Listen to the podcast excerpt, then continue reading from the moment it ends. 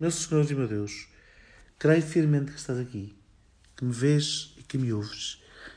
Adoro-te com profunda reverência, peço-te perdão dos meus pecados e graça para fazer com fruto este tempo de oração. Minha Mãe Imaculada, São José, meu Pai, Senhor, anjo da minha guarda, intercedei por mim. Senhor Jesus, estou aqui há que tempos a tentar gravar uma meditação em que, na tua presença, rezo uh, estas, esta festa de dia de hoje, de São Pedro e de São Paulo, e não consigo. Não consigo porque não sei muito bem o que dizer. Uh, queria tanto uh, aproveitar estes 10 minutos para um, meditar em alguma coisa que valha e nada me sai, nada me sai. E, e por isso, Senhor, quero-te pedir que me ajudes a, a fazer este tempo de oração à volta de São Pedro e de São Paulo, eh, de maneira que me aproveite e que aproveite a todos os que comigo rezam estes 10 minutos. Porque é tão difícil falar, senhores, eh, de figuras eh, tão espantosas como São Pedro. São Pedro é espantoso porque porque é um homem normalíssimo, banalíssimo, um pescador da Galileia. Como é que tu, Senhor, vais escolher um pescador da Galileia para ser o primeiro Papa? Para ser o primeiro, a, a, o primeiro responsável pela transmissão da fé, por apacentar as tuas ovelhas, para guardar a tua igreja, para transmitir a, eh, a tua vida, que tu, a vida que tu trouxeste do céu e entregaste aos homens morrendo por nós e ressuscitando por nós. Como é que tu vais confiar uma missão tão grande a um homem tão modesto? A um homem tão modesto. Era um homem muito simpático, imagino eu. Era um homem muito bom, eh, com um coração ótimo, com um coração, uh, com um coração simples, mas muito fanfarrão, muito fanfarrão. Dizia que te seguiria e sabemos que te traiu dizia que jamais te abandonaria e sabemos que, que tantas vezes hesitou. E, no entanto, foi precisamente a São Pedro que tu confiaste o encargo de eh, transmitir o Evangelho em primeiro lugar. Porquê, Senhor? Porquê? Senão para eh, podermos todos nós ter uma extrema confiança em Ti e podermos todos nós eh, experimentar o mistério da tua encarnação. Tu vens mesmo ao encontro, fazes-te mesmo homem para ir ao encontro da nossa pequenez e para fazer, a partir da nossa pequenez, grandes coisas. Grandes coisas. Não, não, é mesmo bom ser homem, é mesmo bom ser pequeno, é mesmo bom ser um bocado tosco, eh, desde que tu passes, que tu chames e que tu nos conduzas. É mesmo bom, quase, de alguma maneira, Senhor, eh, experimentar a, a, a, a miséria, desde que tu passes com a tua misericórdia e nos perguntes, tantas vezes quantas aquelas que caímos, se te amamos. Tu amas-me, Pedro? Senhor, tu sabes tudo, tu sabes que te amo. Tu amas-me. Senhor, tu sabes tudo, tu sabes que te amo.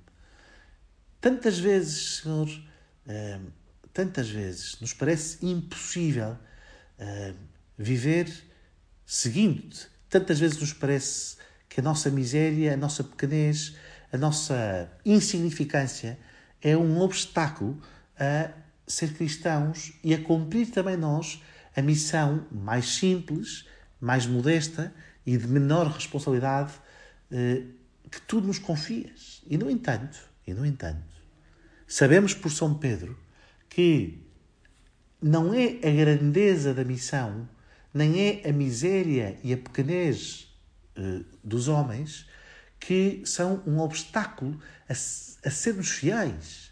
Sabemos por São Pedro que é o abandono nas tuas mãos, a intimidade contigo, a presença, a tua presença na nossa vida, que nos torna capazes e que nos torna grandes.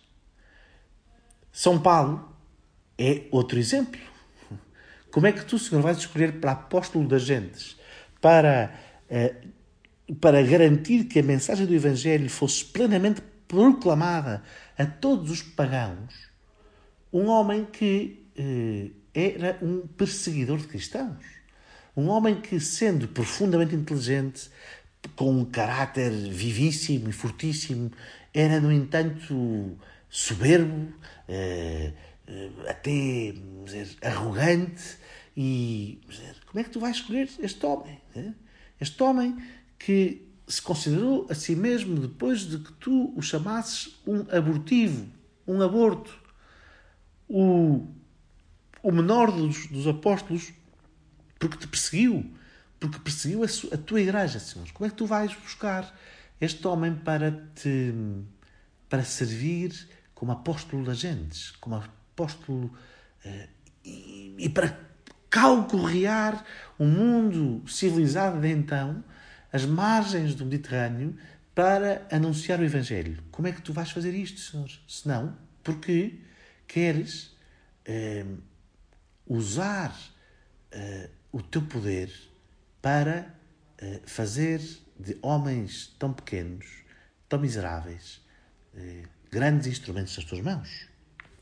São Paulo diz hoje, na segunda leitura da missa que ouvimos, que combati o bom combate, terminei a minha carreira, guardei a fé. Combati o bom combate, terminei a minha carreira, guardei a fé. No fundo, Senhor, é isto a única coisa que importa.